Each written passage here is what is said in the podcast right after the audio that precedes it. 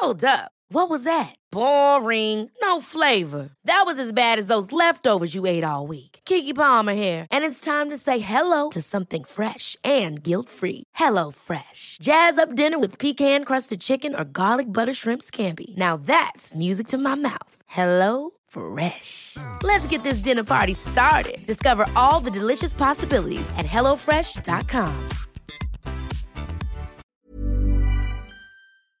Hola, yo soy el doctor Víctor Manuel Encina, mejor conocido como el doctor Vic. Bienvenidos a otro episodio de Medicina Viral. El día de hoy tengo un invitado que es súper famoso en TikTok. Su nombre es Gustavo Tócame. Él es creador de contenido en TikTok, ya lleva unos años haciéndolo y también ayuda a otros creadores o ayudó a otros creadores. Y él es hermano de Dani. Dani es una persona que eh, vive con el, trastorno del espectro autista. Tiene, si no me equivoco, el trastorno del espectro autista en autismo no verbal. ¿Cómo estás, Gus? Muy bien, Doc, muchas gracias. Me sentí como programa de doctor de los noventas, así que se prendían las luces y bienvenido con el doctor Vic. Bien, Doc, muchas gracias por la presentación, muy bonita. Y hermano de Dani, que es lo más, lo más importante eh, para mí en mi vida.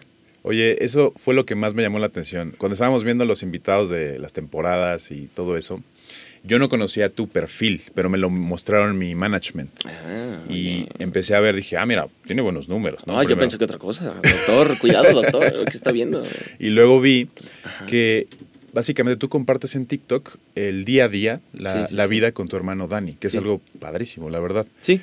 Y cuéntame un poco más de eso. Pues yo empecé a platicar la vida con Dani, porque como no soy médico y pues muchos de mis familiares son médicos, dije, oh, qué falta de responsabilidad hablar de algo médico, la verdad. Mm, ni siquiera digo qué hacer y qué no hacer si ves los videos. Ni siquiera digo, haz esto con los autistas. Oye, cinco consejos de qué hacer con tu niño autista. Yo no hago eso porque digo, no soy médico. Oye, sí, pero estudias mucho eso. Y no soy neurólogo, güey. Pero sabes mucho eso. No soy psiquiatra. Igual te sé que es risperidona, pero poco más, poco menos. O sea, son cosas que me lo tomé muy en serio. Pero a lo mejor por mi familia, Claro, ¿no? claro. Eh, el que iba yo a informar. Y como ya venía yo a hacer contenido, ¿se pueden decir groserías? Claro. Ah, pues culero. Eh, X, a mí me gustaba. Creo que todo contenido que entretiene o hace reír ya es bueno, la verdad. Con que entretenga ya es bueno, porque el mundo necesita eso. Yo solo ya había pasado por la, etapa de entretener y ya. Como que me cansé de entretener y ya. Sí. Y dije, pero me gusta hacer reír, me gusta hacerle al tonto. Pero qué tal que le mete un poquito más porque también soy curioso. Me gusta la ciencia, pero me gusta la física, me gusta la astronomía. Soy como un tipo de sociólogo frustrado. Estudié mercadología también. La mayoría obviamente es autodidacta. Entonces, Aunque no lo creas, yo me siento identificado con lo que acabas de decir. ah, muchas gracias. O sea, todo lo que dijiste de que te, te llaman la atención varias áreas, ¿no? Sí. Y, y por eso hiciste TikTok. Y en este caso hiciste un contenido completamente Sí. diferente a lo que Sí. existía. Sí, ¿no? sí, o sí. Dicen, ¿cómo se te ocurre eso? Y Sí. cómo es que eso puede tener éxito, ¿no? También, eso es lo que, lo que más me llama la es atención. que es una fórmula, güey. Yo soy también, aunque no lo creas, y a lo mejor dices, ah, este güey que es doctor y que no sé qué, no, me, me, me, me cool. define mucho lo que tú dijiste. Qué cool. ¿Cómo qué parte te gusta a ti? Sobre todo lo que dijiste de que te llaman la atención muchas cosas, que dices, ah, mira, soy un poco de sociólogo. O sea, tienes No como muchos esto". intereses. Sí, sobre todo en Eres eso. como multidisciplinario, disciplinario, ¿no? Algo así se llama, ¿no? Exacto, y a mí me llama mucho la atención la gente que hace cosas, eh, si la palabra es disrupción, disruptivas. Sí, sí, sí. Y en este caso eres tú. Yo me identifico con eso por mi TLP. Eh, pues yo desde que soy niño he sido como un caso raro, ¿no? Eh, Digámoslo en paréntesis, el trastorno límite de la personalidad, TLP. Sí, ¿no? Eh, que a veces es difícil explicárselo a la gente. A mí me pasa, como lo explico sin que suene... No me gusta nunca darnos a llorar por lo que tenemos, ¿eh? También por eso nunca grabo como lo malo que pasó con Daniel, que obvio existe, Claro. eh, que es diario, ¿eh? Créanme que Daniel tiene un carácter que "Uy, se lo heredó mamá, güey, un, un carácter, ¿eh? Eh, No lo grabo, güey, porque no me gusta dar esa parte, porque creo yo como, ¿para qué doy lo difícil? ¿Para dar views fáciles, güey? ¿Para eh, echarme a chillar? Yo lo que he llegado a llorar en mis redes, que he llegado a llorar, claro, en dos años con el canal, tres veces me han pasado cosas, la verdad que me han hecho sentir tan mal que lo odié a comunicar. Nunca fue nada que tuviera que ver ni con influencers, era mi vida personal y yo lo único que he dicho es cuando salgo es, tengo problemas, chavos, ando mal, ni les digo qué, nos vemos pronto. Y ya. Y subo videos. Yo normalmente subo un TikTok a la semana, güey. Cuando un morro normal está subiendo tres al día, carnal. O hasta más. No, yo sé, yo sé, pues yo, yo me dedicaba a eso. Yo sé cuánto suben y es una estrategia que ya no sirve, compas. Cambió el algoritmo, ya no sirve, se los regalo. Entonces, subían siete, ocho al día, ¿no? Y yo subía uno. Pero también ahí cambiamos, ¿no? Y dije yo, quisiera darles algo más real. Ya dije yo, yo me inspiré de los que se inspiraron a Al Ramones, güey. Sí. Pues vamos a cambiarle tantito, ¿no? ¿Por qué no vamos a meter tantito diferente? Y yo ya soy una generación que le gusta, ahorita traía mi playera del, el, el- de Rocco, ¿no? El mundo moderno de Rocco, ¿no? Eh, las inspiraciones de mi época. Nickelodeon. Des- Nickelodeon, Cartoon Network, Oye, el mundo, asiático. la, la, la, la vida moderna de Rocco era tu caricatura favorita? Pues Porque era, mía, la mía era una de mis favoritas, ¿eh? era esa, Dexter y Johnny Bravo, esas tres, no sé si tú te acuerdas, pero salían casi consecutivas. Nada más tenías que pasar de un canal al otro, güey, así un clic y un clic. Ajá. Estaba arriba y abajo. Ajá, estaba ahí arriba y abajo, güey. Sí. Y cuando era de noche arriba estaba Golden. Entonces era la coartada perfecta, güey, porque era Nickelodeon. ¿Qué pasó, mamá? Golden. ¡Ah, huevo! Nickelodeon. era la coartada perfecta. ¿No te acuerdas? Yo sí. porque no diga el Big? Yo sí. ¿Cómo olvidarlo? Pero por el TLP decidí también hacer este contenido más auténtico. Me estresé de ver cosas plásticas desde Adal Ramones y antes. Plásticas me refiero a que sea 100% un personaje todo lo que muestres. Claro. ¿no? Y también me cansé de ser un personaje porque para cualquiera es difícil. Cuando tienes un problema como el mío, mantenerte en personaje es un dolor de huevos. Eh, tuve dos intentos de suicidio. Eh, quebré varias veces, quebré mi agencia, ¿no? Perdí a mis amigos, perdí a mi familia. Eh, perdí a inclusive hasta Daniel. Me- Me descomuniqué de Daniel. Estuve dos años que prácticamente no hablé con Daniel. eh, no porque no quisiera, sino porque yo estaba absorto en morir no Sí. comía. Yo mido un 80, siempre he sido muy flaco, ¿no? Eh, peso normalmente 62 kilos, 65. Yo en ese entonces pesaba 45. Entonces tenía, ya sabes, anemia y lo que fuera, ¿no?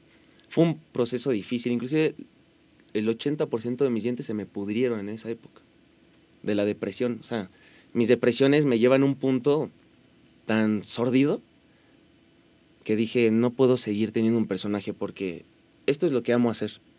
Yo sí fui ese niño, güey, primera generación que dijo, quiero ser como Wherever, güey. Y un día se lo dije a Wherever, güey, que por cierto después me vio y no me reconoció. Pero a Wherever un día se lo dije. Yo sí dije, un día quiero ser como Wherever, güey. Entonces dije, este es, este es parte de mi sueño. Eh, Después expandía más cosas audiovisuales, porque me di cuenta que no me gustaba solo una cosa, ¿no? Inclusive Sí. la mercadología y bla, bla, bla. Oye, Gus, me, me llama mucho la atención ahorita que tocaste el tema del TLP, ¿no? El trastorno límite de la personalidad. El trastorno límite de la personalidad eh, te lo diagnosticaron, me imagino Sí. un psiquiatra, ¿no? Sí. Un psiquiatra te lo diagnosticó Sí. cuando tenías que 16, Tenía 10, 16, años. 17 por ahí. Eh, ¿Cómo fue esto? ¿Cómo se dieron cuenta? ¿Cómo te diste cuenta de, oye, vamos a llevar a nuestro hijo al psiquiatra? Me imagino que tus papás te llevaron. Sí. ¿Cuál fue esta serie de cosas que llevaron a este diagnóstico? Uy, pues así de rápido, porque hablo mucho, perdón. Em, en la preparatoria em, se me complicaba mucho aprender. Entonces dije, soy tonto. Porque el profe te dice, güey. Entonces yo dije, soy tonto. Como el profe dice, soy tonto. Y yo sí fui de esas personas lastimadas por el sistema, ¿no? Yo siempre he estado a favor de la educación, pero no de la escolarización a lo mejor. Ahí quizá ahí difiero. Sí, son cosas diferentes. Quizá ahí ¿no? difiero, sí, quizá ahí difiero. Pero también entiendo que hay gente que tiene esa capacidad, como mi papá que tiene tres maestrías, güey. O sea, hay gente que, pues, lo lineal es lo suyo. Yo ni de pedo soy lineal, ¿no? Pero bueno, me sentí muy mal y tenía un amigo, malamente, que consumía coca y él aprendía mucho, o eso me daba a entender. Y yo dije, oye, pues dame, ¿no? Y me latió, me fui, güey. Yo no sabía que tenía un problema que me hace susceptible a- a las adicciones Claro. me di, hasta que un punto me di cuenta de, oye, güey, ¿cuánto llevas usando esta madre? Cinco años, tres años, todos eran mayores que yo también. Y yo, no, yo llevo meses, güey, estoy peor que tú. Llevo meses y, y tengo ya ansiedad, güey. Sí, claro.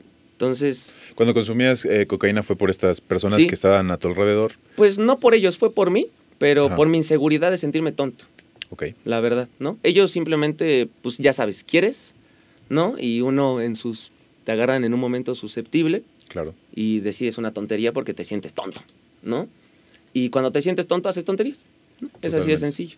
Entonces, en- a su vez también consumía marihuana.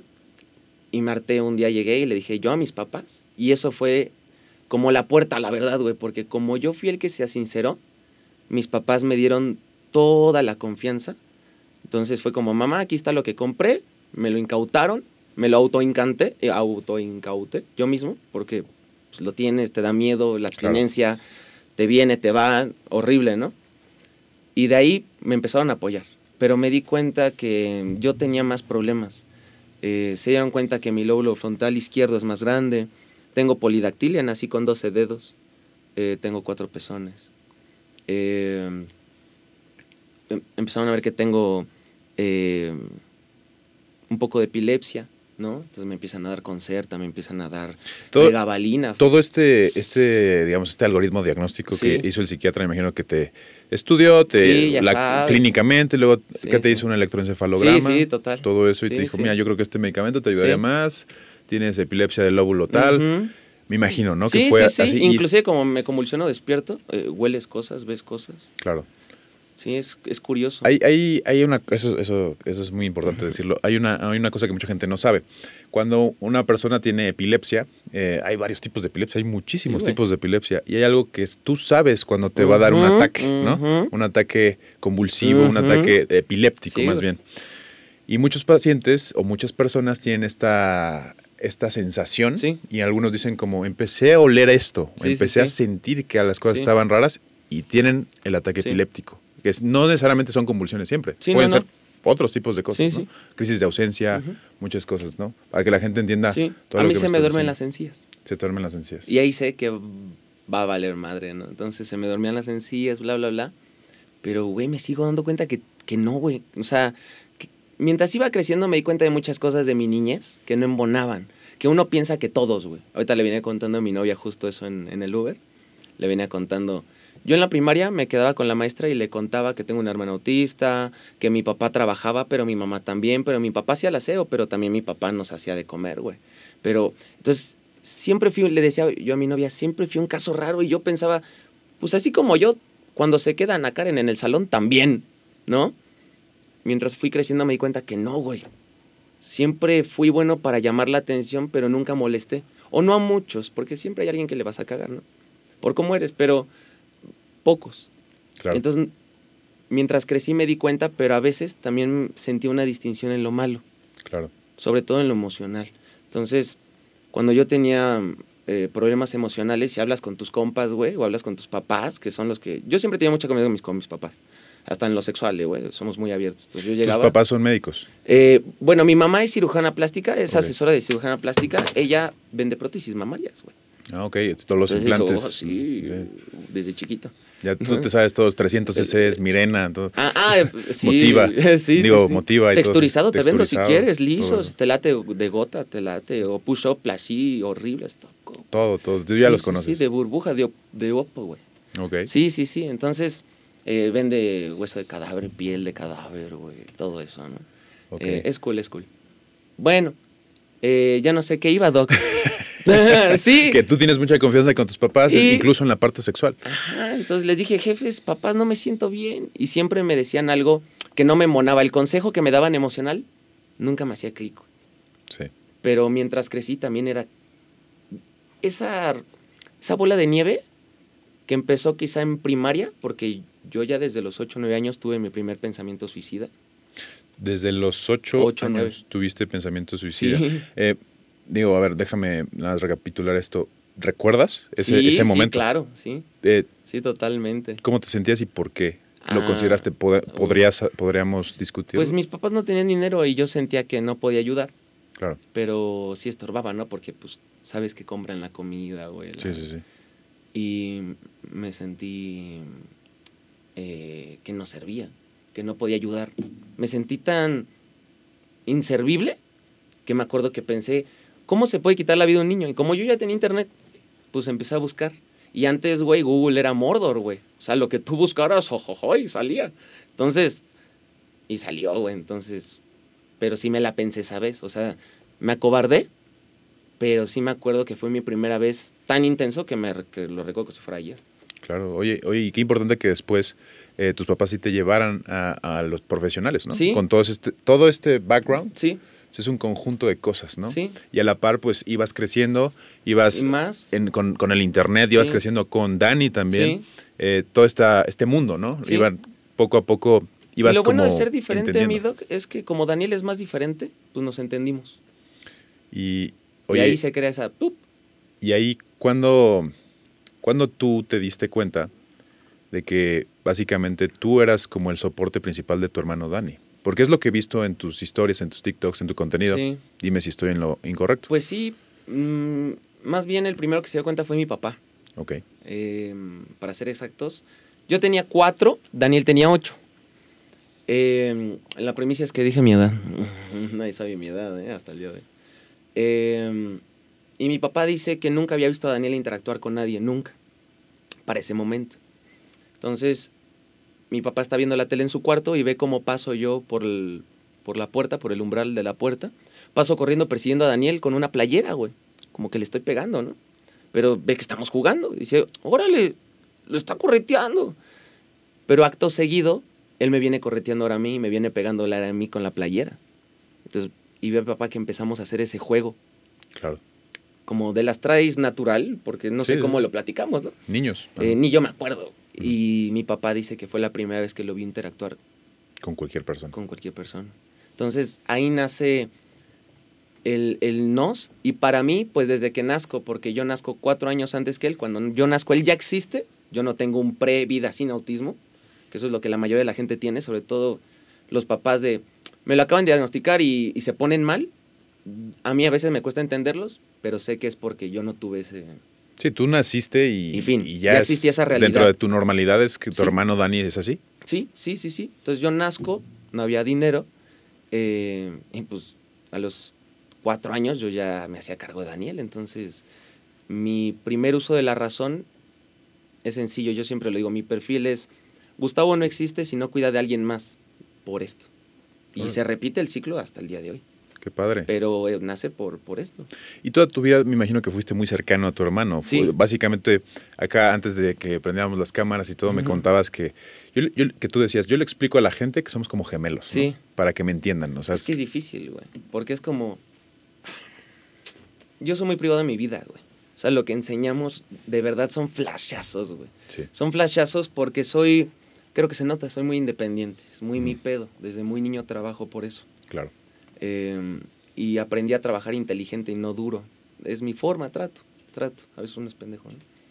Pero siempre la unión con Daniel para mí fue emocionalmente mi imagínate que nadie te entiende lo que sientas emocionalmente, pero cuando lloras tu hermano que no habla guay sí va y se para al lado de ti. Esa conexión. Fin. Ujú. Y hoy, hoy, o sea, hoy que tengo 27 años, si me siento mal, si estoy triste, si tengo un ataque de ansiedad muy fuerte, si tengo un ataque de ira muy fuerte, lo más que me puede ayudar es que sea mi novia, sea mi mamá, sea mi papá, sea mi hermano Arturo o Daniel, estén al lado de mí, pero no me hablen, no me digan nada, pero me acompañen. Pero si no me acompañan, sí me siento muy mal. Pero si me acompañas y me hablas, también. Y si me acompañas y me dices tu punto de vista, que tu realidad está lejana a la mía, peor, güey, porque a lo mejor hasta creo una distancia emocional. Claro. Entonces también he aprendido a pues, mucho psicología para también ayudarme y filosofía. Sí, ya, est- ya, est- ya estás, este, digamos, estabilizando tu lugar seguro cuando tienes este tipo de... Sí. Pues de- me volví mi psicólogo, mi psiquiatra, güey. Y a su vez, sin querer, pues el de Daniel, güey. También. ¿Cuándo empezó a ser una posibilidad de crear contenido juntos tú y Daniel? Bueno, yo empecé a hacer contenido otra vez con Dani hace dos años. Antes yo hacía contenido. Y hace dos años que hago con Dani, eh, empiezo a hacer una serie de videos que se llamaban Cosas que tengo yo que nadie más. Y cuento que tengo polidactilia y en otro video enseño unas prótesis de mi mamá y luego corté una a la mitad, güey, el cagatón, güey, ¿no? Es que esa estaba el alto vacío, esa no era de muestra y no mames, ¿no? Marena, güey, la promo, no. Bueno, X, ¿no? Ah, saludos a GBI. Y total que mm, en esa serie, mi hermano Dani. La ráfaga de comentarios, quizá hubo en ese video unos 500 comentarios, a lo mejor no muchos, Pero bueno, eran muchos para un canal de 100 seguidores, güey, ¿no? Entonces tenía 500 comentarios. Y la verdad es que los demás videos les ha ido igual de bien. Todos tenían un millón de views, aunque era un canal nuevo. Claro. Pero ya medio me la sabía yo, ¿no? Eh, ya llevo mucho en esto. Entonces, pero los comentarios me movieron eh, el cerebro porque yo solo quería enseñar cosas que yo, yo, yo vivía en mi vida diferente a los demás, pero lo que ellos me comentaban era una necesidad que tenían acerca del tema. Y ahí fue cuando, como la encrucijada, ¿hablo de la necesidad o sigo hablando de mí? Entonces dije, es que sigo, si sigo hablando de mí, sigo siendo como el influencer de antes, güey, ese güey que se viste de colores y se fija en la tendencia, güey. Y los de hoy. Y se sube, ¿no? No, yo no quiero decir quiénes son los de- Ajá. Con generalidades, mi doc, quedan todos. Entonces, creo yo que me harté un poquito de eso y dije, o, porque pienso, me gustan otras cosas, otros temas, una de mis preocupaciones era, o le genero una fuente de ingresos a mi hermano, un trabajo, cuando en el pinche sistema capitalista este cabrón no figura. Claro. Que es un estudio que yo había hecho antes, es una tesis personal que yo había hecho, yo había Sí. aterrizado. Que dije, yo me voy a hacer cargo de él, cosa que yo me dije, por mis huevos, eh, porque pues mi carnal, el sistema lo desertó hace, desde antes de nacer, cabrón. Entonces, y en mi encrucijada de ego, pero hablas menos de ti. Y dije, pa, pronto me vale madre, ya hablé de mi 10 años, güey. Entonces decidiste en ese momento, después Sí, de ese, de ese sí. contenido, decir, pues vamos a hacer esto. Sí, y tomarlo bien, o sea, decir, lo voy a hacer bien y que nunca influya a lo demás. Tanto que tú puedes ver los videos, 70% no salgo yo. 60% de los videos ni hablo, Doc. Lo pongo en texto. Porque la mayoría de veces que yo estoy grabando algo, la mayoría yo estoy mal, güey. Yo estoy en una crisis, yo estoy mal. Si me vieras detrás de la cámara, estoy en chanclas, güey, en boxers, comiendo sabritas lleno de queso, mientras a Daniel le hago un pinche soufflé, güey. Pero es parte de esta dualidad, ¿no? Oye, eh, y hablando de todo este, este contenido, ¿qué, ¿cuál fue la primera impresión de tu círculo cercano, tu núcleo cercano, al hacer el contenido? Porque digo, uno, o sea, yo te pongo mi ejemplo. Yo cuando inicié a hacer contenido, pues, la gente decía, mi, mi papá era médico y me decía, Ah, qué oye, cool. ¿qué pedo? ¿Por Sí, qué haces esto? ¿No? El o sea, estigma, el estigma. está bien extraño. sí, sí. Ahora yo Van a me... decir los del gremio. Ah, exacto. Y ahora me pregunto contigo que no solamente es tú, sino a tu hermano, Sí. que vive dentro del espectro autista. ¿Qué dijo tu familia, tus amigos? ¿Qué pensaron? Pues gracias a Dios mi familia, aunque somos de una familia, eh, no somos católicos, no voy a decir, pero no somos católicos y demás, pues mis papás son las ovejas negras, güey, de su familia. Entonces eso me ayudó. La verdad me ayudó a que me apoyaran siempre, siempre me apoyaron mis papás. Si yo les decía quiero ser astronauta, sí puedes, güey. Yo iba a estudiar a, Vancouver Film School, mi, pap- mi mamá se, se rifó con mi papá. Qué cool. Eh, ya no fui porque me enamoré y me quedé, mi mamá odió eso. Pero eh, siempre me apoyaron, es a lo que voy. Ya fuera de la familia nuclear, ahí vienen los pedos, güey. Este, pues ya sabes, tíos, abuelos, Opinando. opinando, güey. Gente que no conoce tu historia. Es gente que, yo siempre digo, mm, sonará a lo mejor un poco mamón, ¿no? Pero gente que nunca ha cuidado de mí, no cuida y no cuidará metiéndose, güey. Claro. Entonces, cuando in- incluía a Daniel, yo con Daniel soy mucho más protector, obviamente, que conmigo mismo. Mucho más eh, territorial que conmigo mismo. Entonces, lo sabe toda la familia. Entonces, no me dijeron nunca directamente nada a mí, pero sí a mi mamá, a mi papá, ciertas muletillas de repente, ahí unos bullets. Y pues sí marqué límites rápido. Yo soy muy de marcar límites. No me gusta entrar en conflicto, me gusta, oye, esto no me gusta de mí. Si quieres, dilo, ya no hablamos. Ah, que soy tu abuela. Pa' pronto me- no me importa si eres el Matusalén. Pa' pronto. No importa, ¿no? Yo soy así. Y como lo saben, me lo respetaron, otros no. Sí hubo gente familiar que es la que duele, porque mira, fuera de la familia me da igual. Sí, claro. La verdad, amigos, es muy ambiguo eso- esas palabras. Pero familia hablando de sangre, pues es lo que más duele, ¿no? Y pues sí, algunos pensaron, eh, como yo venía de dejar el otro canal, dijeron, ah, pues porque está jalando con Daniel. Y luego también alguna vez un- alguien me dijo de la familia, bueno, pero eso nunca lo vas a poder monetizar. Y yo le dije, bueno, ahí está el pedo, pero eh, pedo mío, es mi tarea. si alguien lo puede pasar soy yo, porque tú ni te fijaste en un canal. Claro. Ni a una Navidad lo invitaste, güey, para pronto. Y, y vaya, son, son como siempre opiniones que nos encontramos, ¿no? Cosas negativas que al principio pues nos Sí. pasan a todos y en tu caso yo creo que se triplicó, ¿no? Sí, en, tu caso se triplicó, Sí. pero afortunadamente pues hoy, ¿qué? ¿Casi 9 millones? 9.5 casi. casi. 9.5 millones de, de- de seguidores En la dualidad entre Sí. tú, Gus, y tu hermano Dani. sí, el que es- autismo y el TLP. que eso es tan eh, extraño, es un nicho tan Sí, particular. Sí. que se volvió tan masivo que es lo que más me, me llamó la atención. Oye Gus, y vamos a hablar yo creo que del trastorno del espectro autista. Normalmente la gente siempre dice, oye, es un autista o el autismo, ¿no? Sí. Que engloba un buen de cosas, ¿no? Engloba muchísimas cosas dentro del, es- del El espectro, espectro. autista. Eh, te voy a leer la definición. Por favor. Como seguramente la has leído, mucha gente a través de los años profesionales te la han dicho, pero yo creo que tú sabes más que muchas de estas ¿Quién personas. sabe? ¿no? ¿Quién sabe? Se, def- se define como la dificultad persistente en el desarrollo del proceso de socialización, interacción social o comunicación social, junto con un patrón restringido de conductas e intereses dentro de lo cual se incluyen restricciones sensoriales. Eso es a grandes rasgos, ¿no? Totalmente. ¿Qué opinas tú? Pues que danos un tiro, nos damos un tiro entre ellos y yo. No, no, no es cierto. No, la verdad, eh, todo sí, todo sí. Algo que yo me he dado cuenta, porque pues, nunca había convivido con tantos autistas, güey. Yo, por lo que he podido buscar, pues es el canal más grande de autismo en habla hispana. Eh, Creo que sí, ¿eh? eh, De hecho, lo es. Por lo que yo he podido buscar Yo, también. yo pero- también lo busqué, ¿eh? Ah, Doc, qué bueno, nunca lo quise decir yo solo. Qué bueno que no lo dije Pero solo. tienes razón. Qué bueno, Doc. Patentado por el Doc. No, eh, y me di cuenta que sí, no manches, el pinche aspecto está cabrón, güey. Sí, sí está muy cabrón. Y, y, hay veces que yo no culpo. Por ejemplo, ahorita a Daniel le operamos sus muelas del juicio, güey. Que dentro de eso, te platico aquí en corto que la crisis... Llevamos viviendo solos un año, dos meses. Sí. Y la crisis más fuerte que hemos tenido como familia nueva nuclear fue, eh, está pasando en este momento. O sea, literal Sí. de nuestra vida en este momento. De hecho, fue difícil venir, güey. Nos dormimos como a las 6 de la mañana. Del, del- tenemos ahorita una ansiedad fuerte. Sí, claro, entiendo. Entonces, Y te agradezco. no te preocupes, Mido. No, yo, yo al contrario había dejado al doctor Vic antes. Porque mi mamá me llevó de campamento, gracias mamá. Entonces, no necesito mi mamá. Y sí, cuando le operamos las muelas me decían, vamos a, queremos conocer a Daniel primero, queremos hacerle tal estudio. Yo me frustré porque dije, oye, a él le duele. ¿Para qué le avise que le duela, que tiene el umbral del dolor cabrón?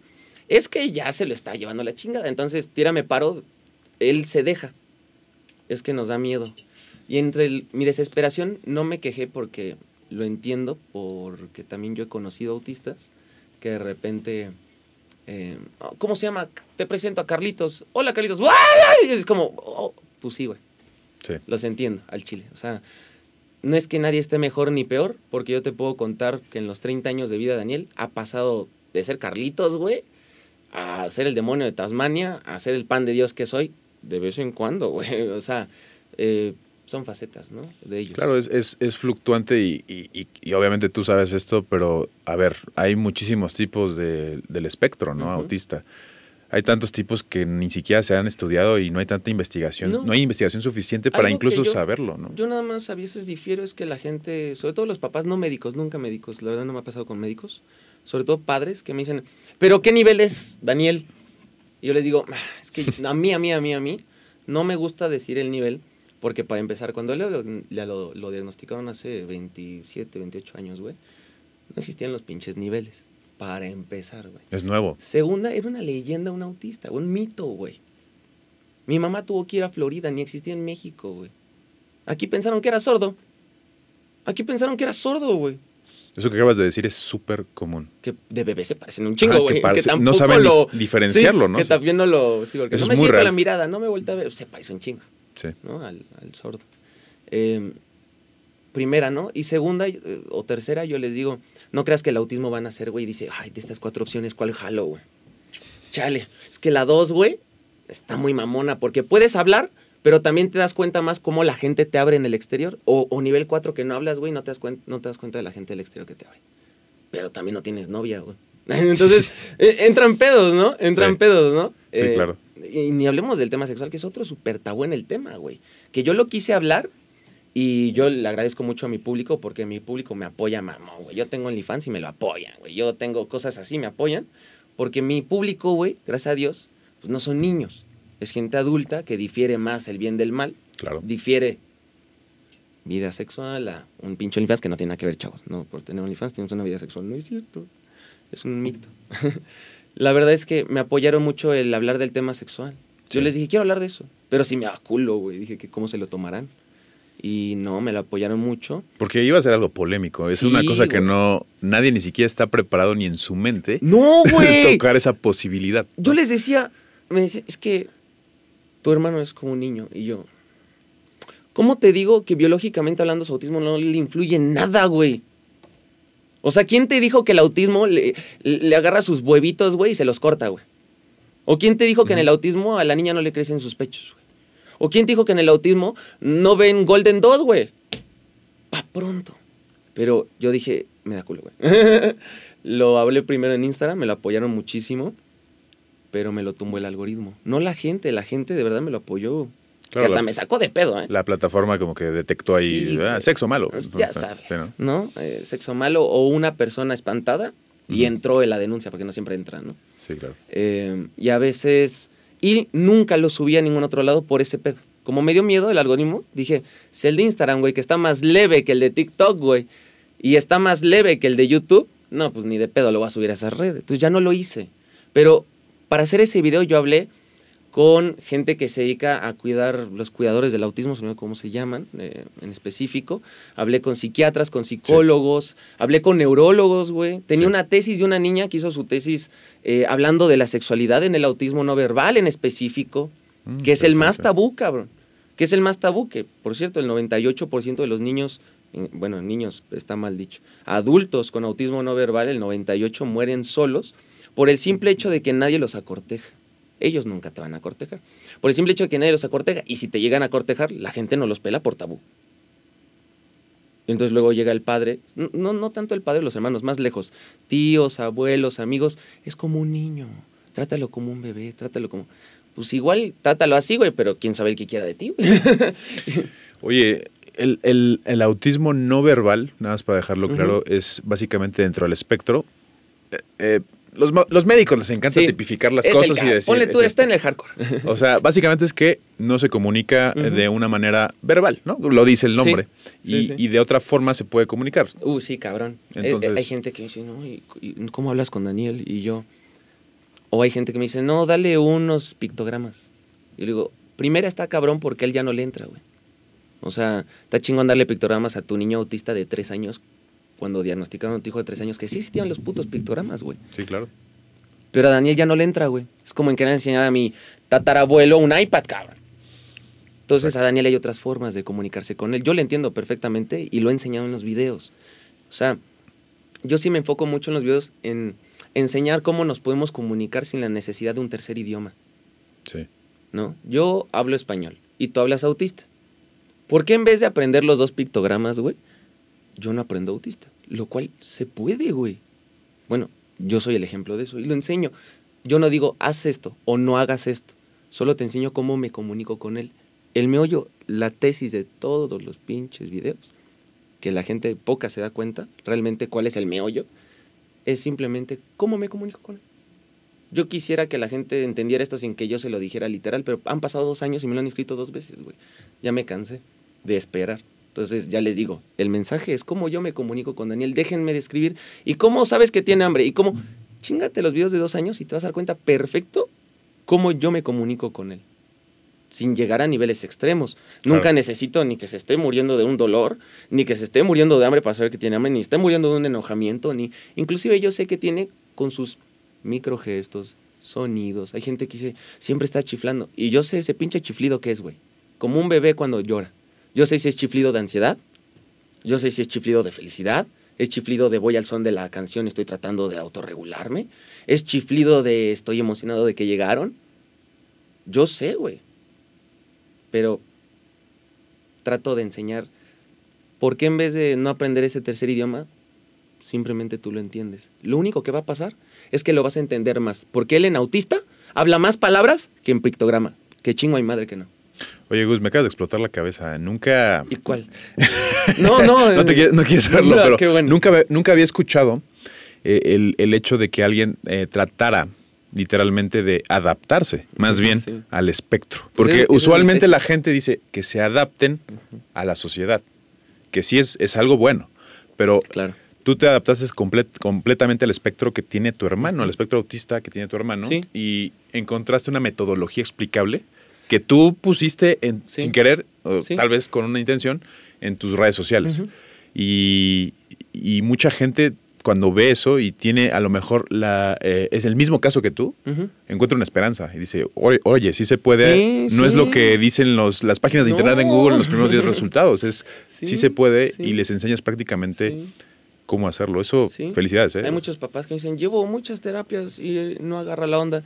Pues es que el niño, siempre que tú lo fuerzas a salir de su cabeza cuando él no quiere, en el momento que él no quiere, sale a la de a huevo.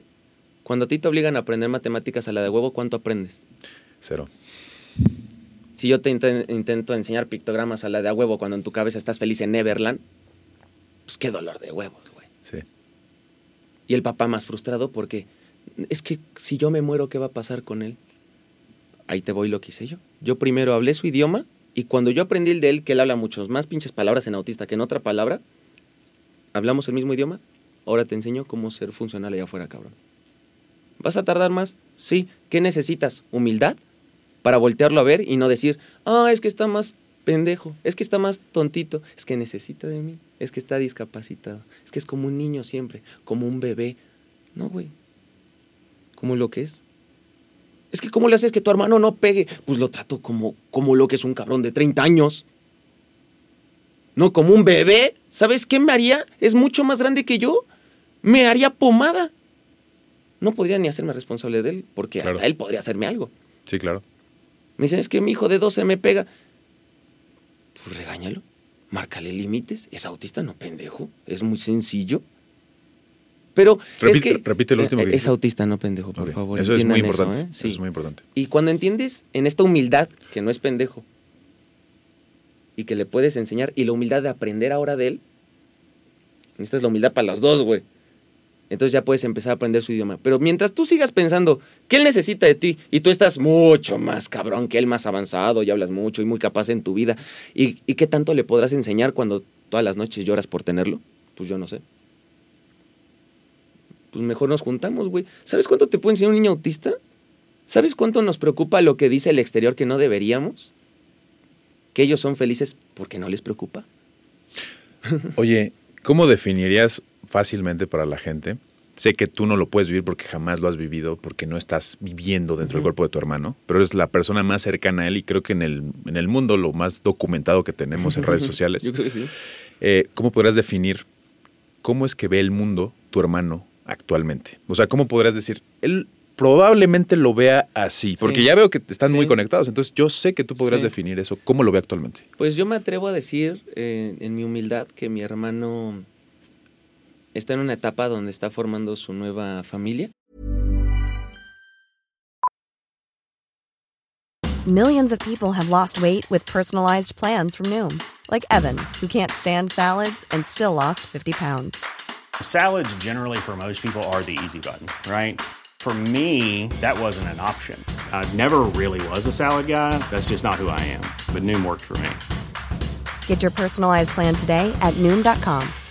Real Noom user compensated to provide their story. In four weeks, the typical Noom user can expect to lose one to two pounds per week. Individual results may vary. Está adaptándose a su nueva vida más independiente.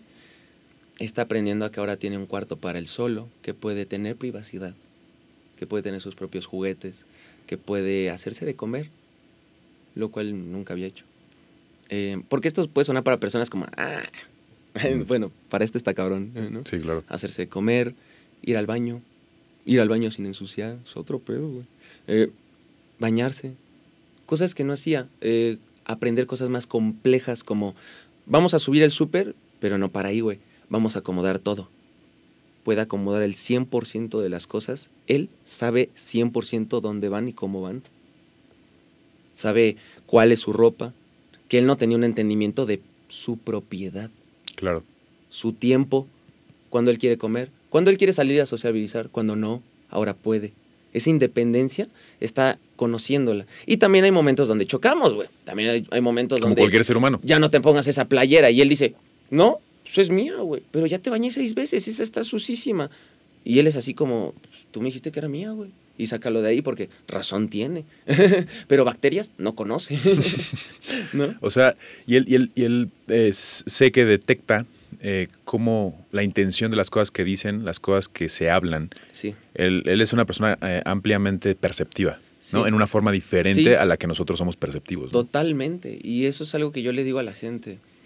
A veces me dicen, es que, por ejemplo, si mi hermano yo pongo la taza así, él siempre la va a acomodar como va, geométricamente hablando, ¿no? Siempre. Oye, yo les digo, luego lo quieren molestar haciendo eso. O como que lo ven gracioso, güey. A ver, a ver, hazlo. Y lo ven cagado, ¿no?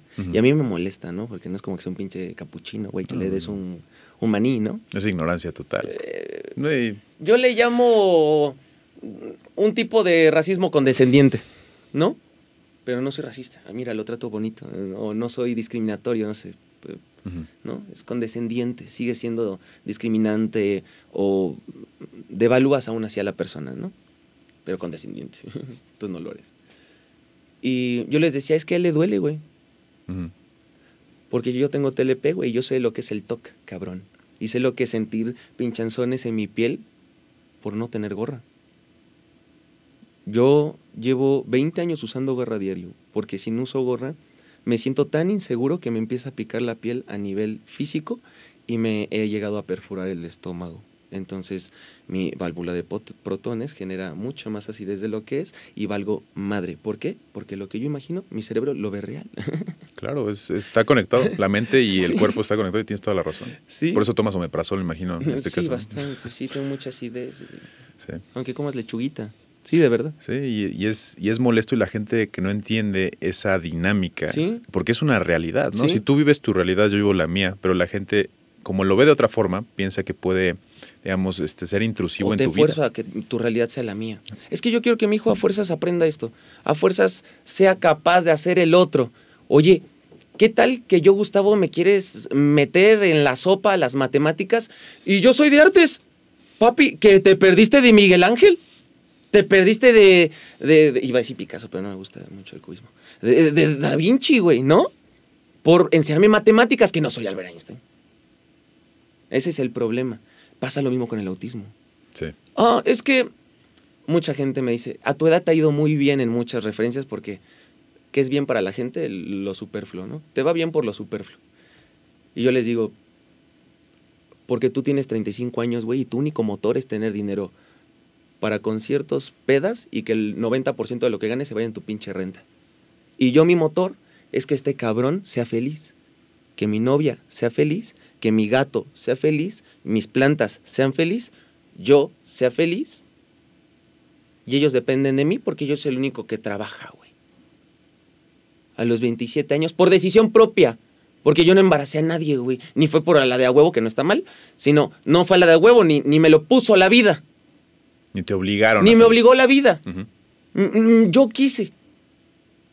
Y yo les digo, no está mal. Vive tu etapa, ¿no? O sea, Claro. gástate tu varo en lo que se te eche la gana, güey. Solo no te compares. Es que mi motor, a lo que voy, es que es mucho más grande que el tuyo. Tu motor está buscando lo que tú quieres para ti. ¿Qué quieres tú? ¿Chupar? Va, ahí está. ¿Qué quieres?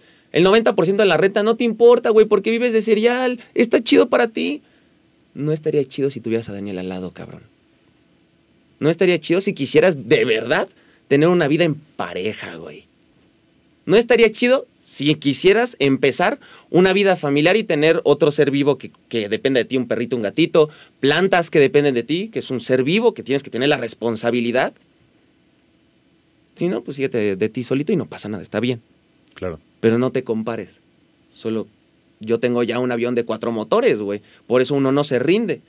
O sea, Sí, la, la gente juzga siempre eh, con base a sus experiencias personales y en base también Sí. a la ignorancia, ¿no? La ignorancia es, ves algo rápido y dices, ah, yo pienso esto porque eso es lo que la- mi vida me lo enseñó, pero no necesariamente es la realidad. no, Y, es, y nos vamos a encontrar en la mayoría, sobre todo tú, que aparte de lo que me estás diciendo, aparte muestras en redes sociales y magnificas en redes sociales y te llenas de opiniones constantemente de desconocidos. ¿no? sí, güey.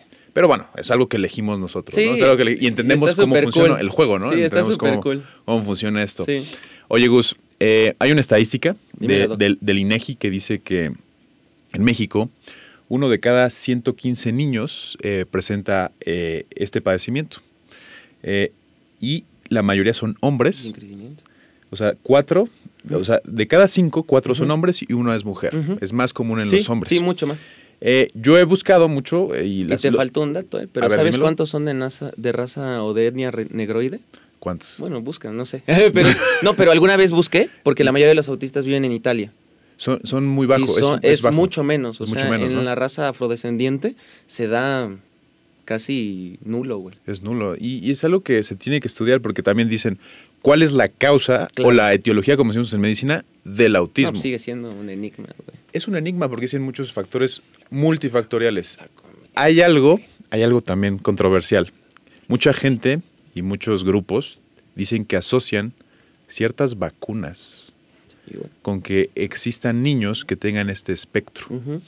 Eh, ¿Tú qué opinas de eso? ¿Cuál es tu pensamiento personal? ¿Qué es lo Yo que no, tú yo no tomo partido porque creo que alguien que sabe del sistema neurológico, ni los neurólogos, hermano, no saben ni el 20%, entonces, pa' pronto. No me atrevo a decir. Sí, sí, el que lo supiera ya tendría un premio Nobel. Así de sencillo. Lejos estoy de tener una opinión eh, certera. Lo que sí te puedo decir es que me causó mucha curiosidad ese tema y alguna vez, muchas veces, he preguntado a la mayoría de los padres qué creen. Y sí me atrevo a decir que por lo menos el 80% de mis seguidores se lo dan a la vacuna. Tanto que algunos relatan, no en nuestro caso, ¿eh? pero en algunos casos relatan que es muy típico, que eran normales hasta cierta edad, hasta después de cierta vacuna, ¿no? Y hay lugares como el- la etnia afrodescendiente que pues tiene menos, Claro. pero también si buscas, pues son los que menos lugares tienen esas vacunas, son los menos eurocéntricos. Ok. Hay, una, hay un factor, en, en la evidencia científica hay algo que se llama factores de asociación, Sí. ¿no? En las que tú dices, oye, la gente que toma Coca-Cola tiene el azúcar elevado. Piedras, güey. Eh, genera piedras, Sí. ¿no? Pero luego descubren que uno puede ser, este, puede ser gordito y puedes también tener la, el azúcar alta, pero puedes tener un muy buen corazón. Entonces, estos factores de asociación eh, hacen tantas reglas estadísticas y Sí. matemáticas que digo, no, no tiene que ver Sí. con este podcast, Sí, sí.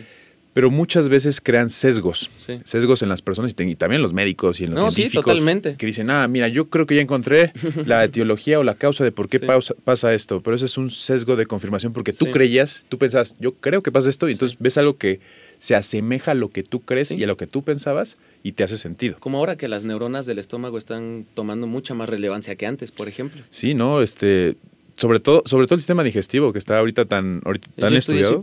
Y está, eso es loquísimo. Hay es que tantas, todo eso también. hay tantas cosas que no sabemos. Sí, sí. Pero en este caso las vacunas, eh, toda esta, esta tendencia empezó más o menos como en los 80s, en los 90s, Ujú. cuando ciertos actores empezaron a decir, oye, yo pienso que es por esto, sí, ¿no? marketing gringo. Eso es evidente que la mayoría de los niños en el mundo van a recibir una vacuna. Es evidente porque las vacunas han evitado la muerte de muchas sí, personas. sí, sí. Y no, no los culpo a las personas por pensar eso, porque sí podría decir yo también. es que hay una asociación. Lo que dicen ellos es esto, ¿no? Que ciertas vacunas, no me acuerdo si es la de la polio o la del sarampión, Inclusive varias, ¿eh? varias Sí, eh, tienen varias. metales pesados. Eso es Ujú. lo que dicen. Los metales pesados te predisponen a eh, ciertos daños Sí, cerebrales, ¿no? Pero después se comprobó que eso no era cierto. y, la, y ciertos, Sí. ciertos componentes de las vacunas no tienen eso. Sí, sí. Entonces quedamos igual. Por eso yo siempre les digo, es muy sencillo, chavos. Quien lo descubra tiene un premio Nobel. Porque sí quiero marcar algo importante ahorita que estamos tocando el tema. Muchos seguidores me vienen a decir eh, negocios piramidales, donde me ofrecen la cura, güey, del autismo, ¿no? O hacer negocio con la cura del autismo y un porcentaje, un porcentaje. o Ma- Vete a tal. ma- dicen ellos marketing de asociados, para no decir piramidal, pero algo así. Dicen nombres así, pero bueno. Sí, soy socio, güey, por no decir que soy peor que pirámide, güey. Entonces, llegan. Lo grave no es que me inviten, güey, ¿no? Lo grave es la vacuna, güey, ¿no? La cura. Y de repente llegan y. Vete a tal youtuber, güey. Ese señor ahí está enseñando la cura, güey. En vivo, carnal. Y ahí voy, ¿no? De chismoso, pero nunca comento nada. Ya estoy viendo, güey, en modo efímero y yo. "Y está bien locotrón mi carnal. Me cae bien, güey, pero sí está fumando algo chido. ¿No? O sea, y digo yo, chavos, no caigan. Es muy sencillo. Si alguien les dice que tiene la cura, que instantáneamente les enseñe su video del premio Nobel. Porque si no tiene un premio Nobel, no ha descubierto nada del autismo. Entonces no caigan, porque se aprovechan de la ignorancia. Porque, y, los expertos lo dicen, si en el tema los expertos son ignorantes, por favor tengamos tantita humildad nosotros. Lejanos estamos nosotros de tener una opinión mucho más certera y más un doctor, pseudo doctor, en redes, que ni tiene alguien con autismo en su casa, güey. Exacto. Y nunca ha estudiado el tema y no, no sabe nada de eso. No, y que igual te dice, soy psicólogo. Y chido tu cotorreo, güey. De eso a saber de autismo, lejos estás, pero de saber de hacer la cura, güey. O sea, ese nivel serías el nuevo Tesla de la ciencia, carnal. Entonces, es un problema, ¿no? Que yo sí les Sí. digo, tengan mucho cuidado, porque no sabes, sí me llega a diario, ¿eh? De- Te lo pregunto porque seguramente Diario. es una cuestión que todos los días co- diario te comentan. llegan con la cura, eh, güey. Ah. Pero diario me llegan con la cura. Desde piedras, güey, hasta exorcismos. No es mentira esto, ¿eh? Exorcismos, piedras, astros, energías. eh, échate licuado tal que te va a limpiar y porque todo es eh, estomacal, ¿no? También hay gente que te dice, quítale la glucosa y ya, güey, se vuelve normal. Y yo así de, pues, si tu hijo tú crees que es rata de experimento, tú date, güey. Pero a mí, hasta que 10 niños valgan madre y 5 les vaya chido y el método científico, o sea, vale 100 veces, yo expongo a mi hermano. Yo no voy a exponer a, a, a- ay, sí, vamos a probar, güey, con la alquimia, pero mi carnal ahí en medio. No, si tú quieres jugar con los tuyos, adelante. Estoy totalmente de acuerdo. Yo no voy a jugar con el mío, güey, hasta que me lo abuel. Es más, me lo tienen que hablar tres güeyes para que yo arriesgue a este güey. Yo lo que comer sano. No, no, no me absorto, güey, en, en ideas. No, no, no, no. Y qué bueno que no te dejas llevar por esto, porque mucha gente cae en crisis, muchas familias caen en crisis y llegan estas Sí. personas, justamente qué bueno que los eduques de cierta Es que manera si no caigo, Para ¿cómo que les no- caer? para que la gente no se deje influenciar Sí. por estos charlatanes. No, y es que el miedo, güey. Luego imagínate, me ha tocado. Eres mamá soltera. Te deja el papá porque es autista, ¿no? Eh, no tienes varo. Estás mal. La familia no te acepta. Es más, hasta lo ven mal porque el, el niño no va a ser activo tampoco después. O lo que ellos piensan que es proactivo, ¿no? X. Eh, y de repente llega alguien y te dice, no, güey, la cura. Tú, tres mil varos mensual. Y en seis meses tu niño es normal. Y tú ganas tres mil quinientos, pero la agarras en un momento de tal vulnerabilidad como yo con las drogas, que cometes un error. Es como quien está en quiebra y llegas y le dices el loto, güey. Aquí está el ganador, mira, le firmas, ganaste. Yo le digo a la gente, traten de no caer. Si yo, que recibo 20 de estos güeyes diarios, ustedes no caigan. Si yo, que tengo un millón de expertos siguiéndome, literalmente, no caigo, pues ustedes tampoco. O sea, tengan, siempre me dicen, ¿cómo sé que mi hijo es autista? No me preguntes a mí. Mi, mi respuesta a veces me han dicho, ¿eh? y me- y sí me han dicho, que qué mamón. Eh, pregúntale a un profesional, un psicólogo, un psiquiatra, él te hallará. Ay, yo te preguntaba a ti porque pues no tengo dinero para ir. Eh, No mami, yo, perdón por no poderte mandar dinero, pero no, no, no, yo no puedo hacer más. Mi nivel de poder no llega, ni siquiera, es más, con la disculpa, pero podría no responderte y estoy en mi derecho. Totalmente, totalmente. O sea, créeme que estoy haciendo algo, porque hay gente que me dice, ¿por qué no me contestas más? Porque, porque no mames, porque hay más gente. Porque a veces también quiero tiempo para rascarme los tanates, güey, porque estoy pensando en cómo matarme, güey. O sea, aguanta también. Sí, la gente no entiende eso. Sí, es, es difícil. Somos- son, en general somos muy egoístas, ¿no? Todos. Ahor- Ahorita vamos a hablar un poco de eso. Es, es- son esas cosas, ¿no? Que hay que manejar. Pu- bueno. o sea, Sí, eso sí. que me acabas de señalar en, en- en cámara, este, son, son cortadas, ¿verdad? En, tu brazo. Sí, sí, sí, ya de hace rato. Ya tiene tiempo. Pues unos tres y medio años, tres años por ahí. Por lo que me comentabas, ¿no? Que comenzó este, Sí. este problema desde que tenías 8 o 9 años. Sí, güey. Continuó. Ya lo imagino. traía, ya lo traía y, y pues sí. Tuviste depresión mayor y Sí, sí. intentos de suicidio. Sí. Drogadicción, drogadicción y... sí. pero sabes- de ira, disociación. Pero sabes que es, sabes que es lo bueno que tuviste el acercamiento a profesionales y tú eres Sí. una persona fuerte, ¿no? En sí. O sea, no tu, sé, tu carácter yo es me fuerte. considero bien collón, güey. No collón, me, me considero como que respondo, güey, al llamado, ¿sabes? Te digo mi opinión, Pero me da miedo a veces yo. te digo mi punto de vista, este, muy egoísta. O sea, que ahí ya no me importa lo que a lo mejor los demás piensen. Por pero favor. yo pienso que para tú hacer un canal de esa magnitud, para estar en lo que comentaste en todo lo de las agencias publicitar- publicitarias, ser cuidador de tu hermano que es más grande que tú, Sí. creo que eres una persona fuerte mentalmente y- gracias. y, Trato, te quiero trato, felicitar. trato. Y debe ser un ejemplo para muchas personas. Eso es algo muy chingón y Pues, gracias por venir a nuestro podcast por eso. No, o sea, de- la gracias, verdad, Doc. este, yo siento que sé que tienes muchas, muchas ocupaciones, tienes muchas cosas que hacer, pero creo que este mensaje que estás dando y desde este punto de vista creo que pues me puse a estudiar todo lo que has bueno, hecho y dicho, de tus Gracias, transmisiones en vivo que son también algo cabrón, que ahorita vamos a hablar de eso, pero quería como que este mensaje llegara a las personas Sí, indicadas, ¿no? sí, y, y- no, y era, y creo que era necesario que tú Sí. lo dijeras. Ah, gracias, gracias. Y, y- no, gracias a ti. Gracias a, mí, de a mí sí me ha pasado mucho, ahorita que me haces el, el rápido, que mucha gente siento yo que no nos ha dado el espacio. eh, pues por dos cosas, francamente, ¿no? Me, me gusta ser muy crudo en cómo hablo, aunque en mi faceta de TikTok lo que yo grabo es solo mi faceta de hermano menor. Ni siquiera grabo mi faceta de hermano mayor. si te pones a pensar. Claro. Porque yo sé, pues est- estudié marketing y todo lo que conlleva, ¿no? Y ciencia, me gusta la evolución, muchas cosas. Y si yo hablara como soy normalmente, la mayoría de la gente no le gustaría mis videos.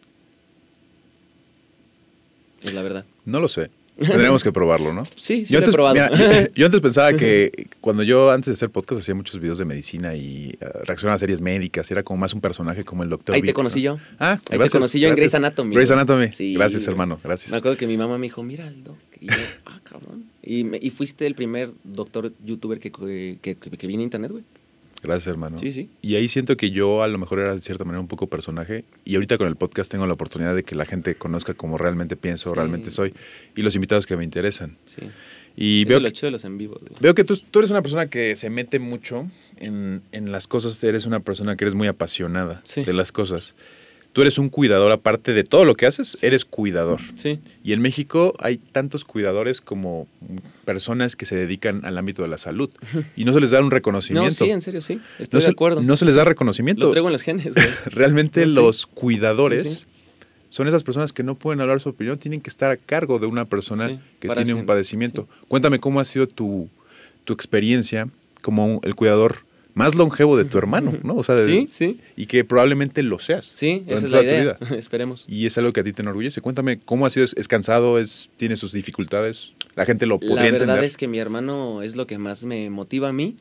Y no lo quiero romantizar. Eh, la verdad me gusta ser muy crudo hasta con nosotros. Eh, si no, ¿cómo nos autoobservamos? No? no hay forma de hacer introspección. Y mm, a mí me ayuda en todo, Daniel, emocionalmente. Eh, sí me cansa eh, en cuanto a mi energía, claro. Eh, sí me... Estás estresado, güey. Te están pidiendo las analytics, la agencia, güey. Y la marca no te paga, güey. Y la factura no sale. Y de repente llega el Daniel y de malas, mamó, güey. El mundo se voltea, ¿no? Pero eso es lo normal. Eso me pasa y les pasa a todos conmigo. Hasta me puede pasar con el extraño del Oxxo. Eso es eh, dentro de lo normal. Claro. Dentro de lo no normal, sí me motiva en todo. Por ejemplo, si yo tengo una, una crisis fuerte que he tenido estos días, eh, mi novia lo sabe, yo ni me levanto para comer. Pero aunque yo esté dormido en mi reloj eh, biológico, yo me levanto a hacerle de comer a mi hermano. Yo puedo hacerme un burrito, güey, de un huevo mal revuelto con tantita sal, pimienta y una salchicha entera, güey, metida en una tortilla grande de burrito y me la chingo mientras cocino, güey. Y ahí le hago un pincho omelette chingón, güey. Y con su aguacate y su pico y con carnita. Y... Él, él es lo que más me motiva. Y la verdad me atrevo a decirlo. eh, cuando inclusive me mudé a vivir solo con, con mi novia, que fue primero con mi novia, al mes nos llevamos a Daniel. Sí, sí, sí. Pero yo me llevé a mi novia a vivir conmigo cuando llevamos un mes de novios, güey. No, interesante. Sí, güey, interesante. Entonces, eh, cuando yo me llevé a mi novia, sí le dije, ¿eh? le dije, mira, dos, dos cosas que te quiero marcar eh, que espero no suenen mal, porque hay gente que lo puede tomar mal. La primera, ¿Cómo se llama tu novia? eh, Paulina. Paulina. Paulina, ¿dónde estés? Ok. Saludos a Paulina. Saludos, Paulina. Entonces, eh, lo primero que le dije fue, primera, este depa es mitad mío y mitad de Dani, porque la mitad de la renta la paga él. ¿No? Y la mitad la pago yo. Que sí, que yo hago todo y él no se entera ni siquiera que graba así. Sh, Oh, oh, no, no pasa nada. Aquí el 50, 50. No hablemos de ese tema. Sí se lo marqué porque es un tema mejor que a mí no me gusta tocar. Por mis huevos 50 y 50, ¿no? Y segunda regla, siempre va a estar primero mi hermano. Al menos de que yo tenga hijos. serán mis hijos y mi hermano. Pero hasta que yo no tenga hijos, será mi hermano y luego cualquier mujer que venga. Pero se lo quise marcar porque dije, vamos a vivir juntos. Y sinceramente no quiero que ni el primer día piense que está por encima de mi hermano. Claro. Y tampoco yo. Porque también me lo decía a mí. Lo marqué para los dos. Un límite para ella y para mí. Eh, solo que no le dije a ella que también era para mí, ¿no? Sí.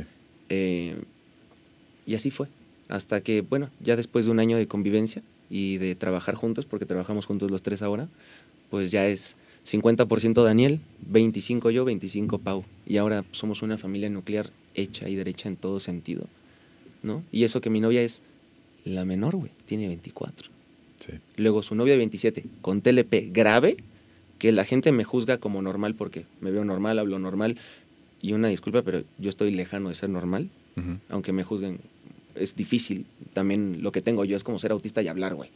Sí, Todos te van a juzgar como normal, güey. claro. Más te dicen, está tontito, tiene un retrasito, tiene un... Les vale madre, güey, si tienes autismo y hablas, güey. Es, es más hiriente que el autista no verbal. Sí. Pues me pasa algo similar, es muy hiriente, porque tienes una conciencia de lo que pasa afuera y cómo te ven. Y eso es lo difícil. Entonces, Daniel para mí es todo lo que me saca, es lo primero que tengo en mi vida. Para mí es, es mi hermano, e- es, mi amigo, es mi hermano menor, es mi hermano mayor. Y sinceramente, pues es la persona con la que quiero estar el resto de mis días. Qué padre. O sea, si yo quiero fallecer, mi sueño sería, eh, mi sueño guajiro sería eh, fallecer sabiendo que dejo, que dejo bien a Daniel aquí y que le conseguí un trabajo porque la vida real, no lo marqué yo, digan a los Rothschild, yo qué. Y la tercera, saber que le di una vida a mi hermano que no iba a tener encerrado en cuatro paredes, güey. Y que mi hermano es autista, no habla, y cuando él se vaya ahora de este mundo después que yo, como tú y como yo, dejarán su legado. Mi hermano estaba nulo a dejar un legado en esta tierra. Nulo a legado hijos, legado conciencia. Yo ya le dejé un legado. Eh, le di honor a su vida en, eh, en este planeta, que era parte de la idea. Que, que mi hermano no pasara aquí como no existió. Que fuera significativo. Sí, Eso está padrísimo. Sí. Y eso eh, quiero que la gente lo entienda. Y si ustedes tienen hermanos o tienen familiares, ese es el amor real de un hermano. Y qué chingón. Qué No, padre. muchas gracias. Qué padre. Pues es mi hermano, güey. Es mi hermano. Sí. Hay gente que dice en la calle, luego, qué chingón que cuidas a tu hermano, güey. la-". Y yo, pues es mi hermano, güey. Venimos de los mismos papás. ¿no? Sí, sí, es mi, es mi hermano, o sea, es como, o sea, ¿tú no lo harías? ¿O por qué me lo dices? Y ¿Sabes, sabes, te digo algo? Yo creo que mucha gente, hay mucha gente que Y- no haría eso y, por y- sus y es su derecho también, ¿eh? Y, o sea, por eso yo digo, es, yo decidí, ¿no? Digo, porque en mi caso están mis dos papás y demás, ¿no? No me obligó la vida, yo lo decidí. Oye, Gus, Dime. volviendo al, Por favor. al, a todo este fenómeno de las redes sociales. Sé que ustedes hacen transmisiones en. TikTok. Son transmisiones, pues, con mucha audiencia, ¿no? Creo que Sí, tienen buenos, buenos números, ¿no? Cada vez que hacen transmisiones. ¿Cuá- Sí. ¿Cada cuánto hacen transmisiones ustedes? Pues mira, ahorita que estoy en crisis emocional, hermano, llevo un mes sin transmitir y es mi primer mes, güey, sin transmitir en 10 años. Me decías que desde hace 10 años, entonces, Sí. transmites normalmente. Sí, güey. Wow. Desde, perdón, 8 años, desde el 2015. Sí. Desde el 2015 transmito en YouNow. Antes no había transmisiones ni en Twitter, güey, ni en YouTube. Recuerdo yo Now era el verde, ¿no? Que Sí, te daban güey. donaciones y Sí, todo, sí. Pues en 2015 yo era la persona más vista en transmisiones en vivo en Latinoamérica. güey. Ahí debuté como creador y debuté. Y fue por lo que dije, sí, sí puedo vivir de esto. Porque pues, ya sabes que al principio es un, es un... No sabes, ¿no? Sí, güey, es una incertidumbre. Y en ese entonces, pues nadie sabía, güey. O sea, solo sabía, no me revientes los wherever y pues no los conocía. Sí. No había más, güey. Sí. Entonces, cuando yo hago redes y hago streaming, nadie de ellos hacía streaming, güey. Para mí era, pues, para mí en su momento fue, es lo que puedo hacer yo como influencer pedorro. Y de repente, pues me doy cuenta que me empieza a ir muy bien en seguidores, me empieza a ir muy bien en, en cash, y de repente ya me junto con youtubers, y cuando debatimos números, no, pues yo estaba lejos, o sea, a mí me veían mil personas, ya este güey cien mil, por no decir nombres, ¿no? Cien mil, pero cuando hablábamos de dinero, era lo mismo. o sea, igualabas, ¿no? Sí. Porque sí recuerdo YouNow, era un fenómeno interesante. sí. En YouNow empezaron a ver creadores que eran poco convencionales, ¿no? Y que eran los número uno en México, en. Latinoamérica. Yo hice stand-up ahí, güey. Yo he hecho un buen de temas. Hasta tengo un video de terror con Dross, güey. Órale, o sea, qué yo en redes ya tengo de temas varios, ¿eh?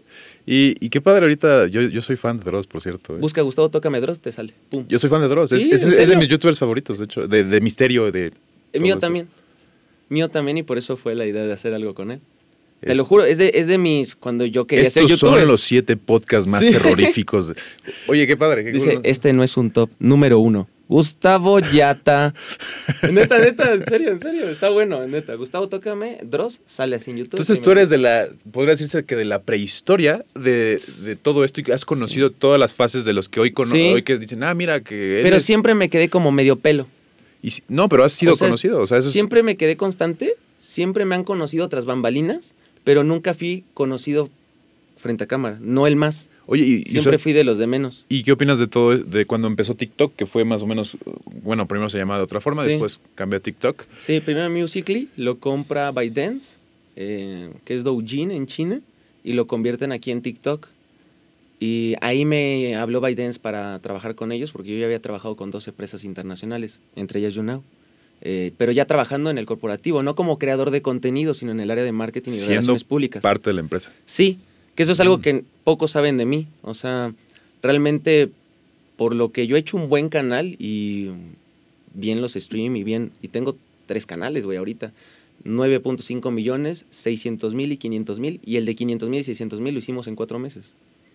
Y antes tengo un canal de terror en YouTube que vivía antes de eso, y antes uno de películas que vivía de eso, y antes hacía streaming haciendo stand-up que vivía de eso. eh. O sea, tema que yo he tocado, tema del que he podido vivir, y me ha ido bien, pero nunca he sido el más famoso en ese tema, hasta este que he hecho con mi hermano, pero este es de Daniel. ¿Sí me explico? O sea, este no me lo tomo a mí porque para mí Claro. la idea es que sea la imagen Daniel. Por eso los otros dos canales nuevos es donde yo hago mis cosas, mis locuras. Pero realmente nunca me importó ser el más visto. Yo me daba cuenta que podía ser no tan visto. No me dolía tanto emocionalmente porque en ese entonces los comentarios para mí no era algo fácil de manejar. Eh, entonces no me exponía tanto a la gente y ganaba el mismo dinero que esos cabrones exponiéndose un chingo más. Y entre ellos se aborazan más, güey. Se matan por números, se echan unas horchatas en las fiestas, güey, se meten droga. Eh, no digas Se- eso. Ah, perdón. Luego, eh, no, este, a un güey ya le faltan números y saca los secretos, a la otra le faltan los secretos y ya te saca las fotos que guardó en la galería cuando te invitó al hotel, pero ahora dice que no te invitó, güey. Y bla, bla. Entonces yo me di cuenta que me libro de eso. Que yo, si esos güeyes se vuelven locos con esos, yo me mato. Entonces, Sí. yo no me... Y ganaba lo mismo. Entonces yo decía, siempre he sido a lo mejor menos eh, superficial, güey.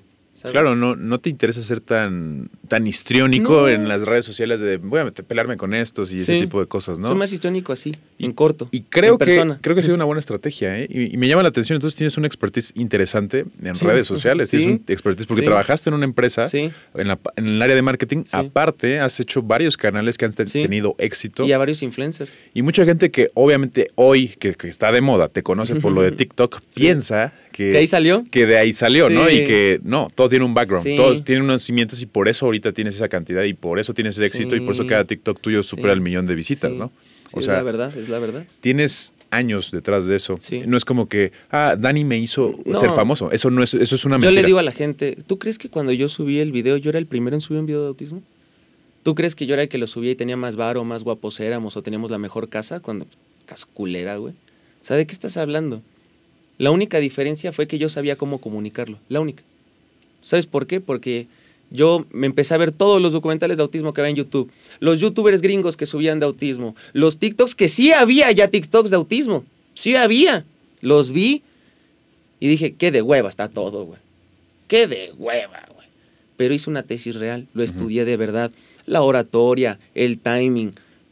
Bueno, ahora como estoy hablando aquí es como soy yo, nada que ver con los videos. o sea, desde cómo empieza el video, cómo termina la primera imagen, la de en medio, qué sentimiento quiero dar a entender y qué no viste de mi vida personal que no quiero que veas ni entiendas ni siquiera para que no llegues ni a la pinche deducción solo, güey. Yo lo pienso antes de subir un video. Sé de qué demográficos me ven, sí, sé si me echo un chiste de Argentina, cuánta gente me, ve de Argentina, qué palabras, gente de Colombia, aprendo de otros países para empatizar con ellos, eh, aprendo de su economía, de su política, aunque sea por afuera, para aprender tantito, ¿no?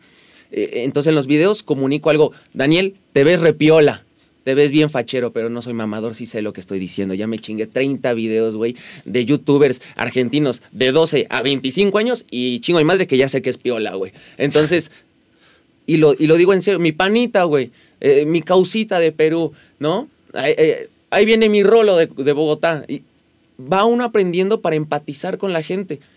Yo les digo, a mí porque me importan. ¿Cuántos influencers ni les importa saber dónde eres, güey? Ni siquiera, es más, yo, te, yo se los digo, el influencer que vive de esto y gana miles de dólares de este pedo, la mayoría ni sabe de dónde los ven. Así le importa, güey.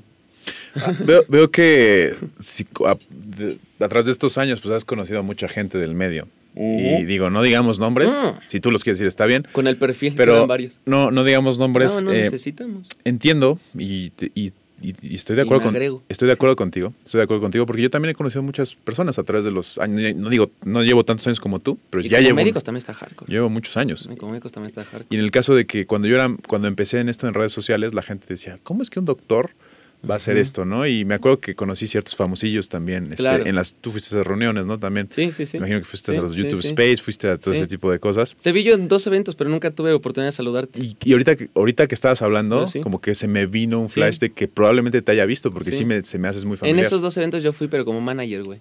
Ah, con razón. Y sí te vi y dije, ah, mi mamá me lo enseñó, güey. Porque mi mamá te ve macizo, güey. Ah, saludos. ¿Cómo se llama tu mamá? Carmina. Saludos, Carmina. ¿Cómo Saludos estás? a mi mamá Carmina. No le mandé saludos con esa mirada, güey. Mi papá está viendo, güey, en ese ojete. A lo mejor están comiendo flautas, güey, mi papá. Y mi mamá, oh, el doctor Big, motherfucker.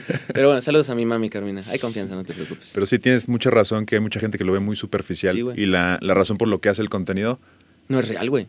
no es real. Yo les digo, no hay pedo que haya un personaje. Porque, te digo, entretener está chingón, güey. Sea el que sea entretener, la vida lo necesita, güey. Lo que yo estoy en contra es ganar followers o ganar dinero en base de, eh, a vender el alma de alguien más. Cuéntame eso. ¿Qué quiere decir?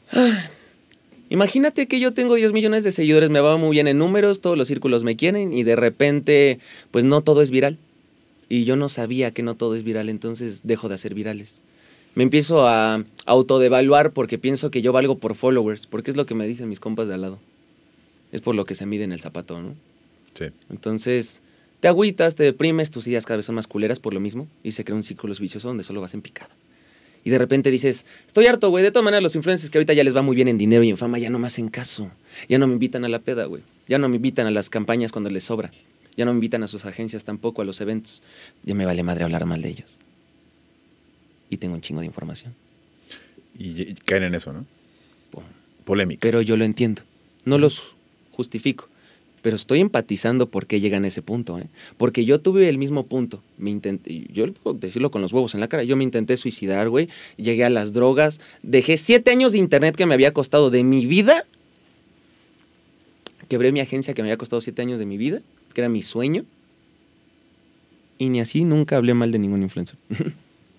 Te felicito. Y pocos no fueron los que no hablaron mal de mí, ¿no? Pero, bien preguntaste, ¿y cuando inició el canal con Dani? Y todos ellos quisieron regresar. Qué raro, ¿no? Pues qué raro, Qué ¿no? extraño, ¿no? Sí, qué raro, ¿no? Oye, eh, mucha gente ahorita eh, está viendo esto, que tiene familiares, conocidos que viven dentro del espectro, y tú básicamente eres la persona que mejor ha documentado esto a nivel masivo. Sí, güey.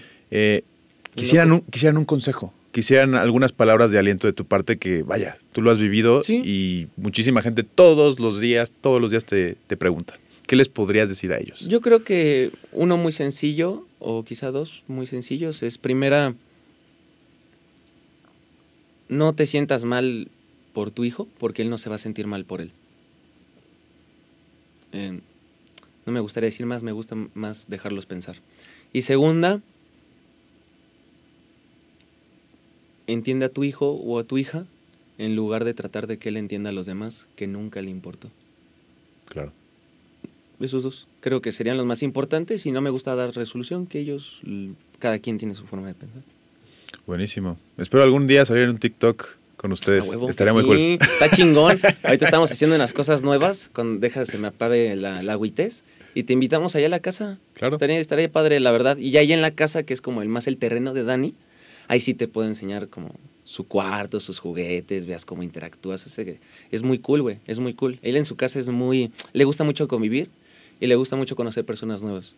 Que ahí a la parte de son malos para sociabilizar, am, llega al punto. Qué- llega al punto que lo hacen. Qué cool. Y, y- y lo vuelvo a decir por última vez. Creo que tú has hecho Gracias. mejor salud pública en este país y a nivel Latinoamérica que muchos sistemas que tienen millones de dólares para hablar justamente de este tema. No, sí, totalmente. Era necesario que existiera tu canal, era Muchas necesario que exista tu TikTok y lo que estás haciendo va a crecer tres, cuatro, cinco veces más. Muchas gracias, Doc. Ojalá y sí. Gracias por Muchas venir. gracias. No, gracias a ti. Oye, Gus, aquí en Medicina Viral tenemos una dinámica que hacemos a A todos los invitados. Y es que yo les digo unas palabras y ellos me responden lo primero que se les venga a la mente. Básicamente es asociación de palabras. Ha sido el psicólogo, tú sabes, ¿no? No más que esto. Me ¿no? late. Perfecto. ¿Te late? ¿Jalas? Como Rorschach. Vámonos. Va, perfecto. Empezamos. Va. Dani, Amor. Teletón, Caridad. Trastorno límite de la personalidad. Pedos. YouNow, Solo. Twitch, Solo. autismo, Solo. doctores, Difícil. TikTok, Superficial. implantes mamarios. Geniales. Gracias, Gus. De nada. Gracias a ti, Doc. buena conclusión. Muy buena última palabra. Me gustó. Cuando dijiste palabras que se te vengan, esa quedó. Me gustó. Implantes mamarios. Sí, sí. Los veo desde muy pequeño. Ya no me gustan tanto. Sí, es que ya te acostumbras. Sí, güey. Son más de las piernas. Él fue Gustavo, yo Doc. soy el Dr. Vic. Este fue un episodio más de Medicina Viral y nos estamos viendo en el próximo episodio.